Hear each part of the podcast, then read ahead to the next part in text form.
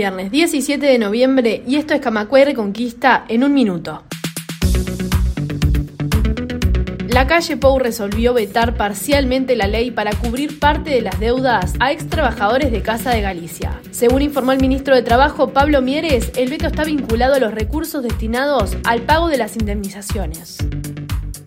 El Zunca resolvió parar este viernes por el fallecimiento de un trabajador de 49 años en un accidente laboral en Cerro Largo. Otro trabajador sufrió lesiones y permanece internado. Es la sexta muerte en el sector de la construcción por accidentes laborales en lo que va de 2023. El gobierno alertó por el costo fiscal del proyecto que aborda la situación de los deudores en UR. Técnicos y autoridades del Banco Hipotecario, de la Agencia Nacional de Vivienda y del Ministerio de Economía empezarán a reunirse tras la votación en el Senado preocupados por un costo fiscal mayor al estimado en un inicio. Más información en radiocamacua.uy.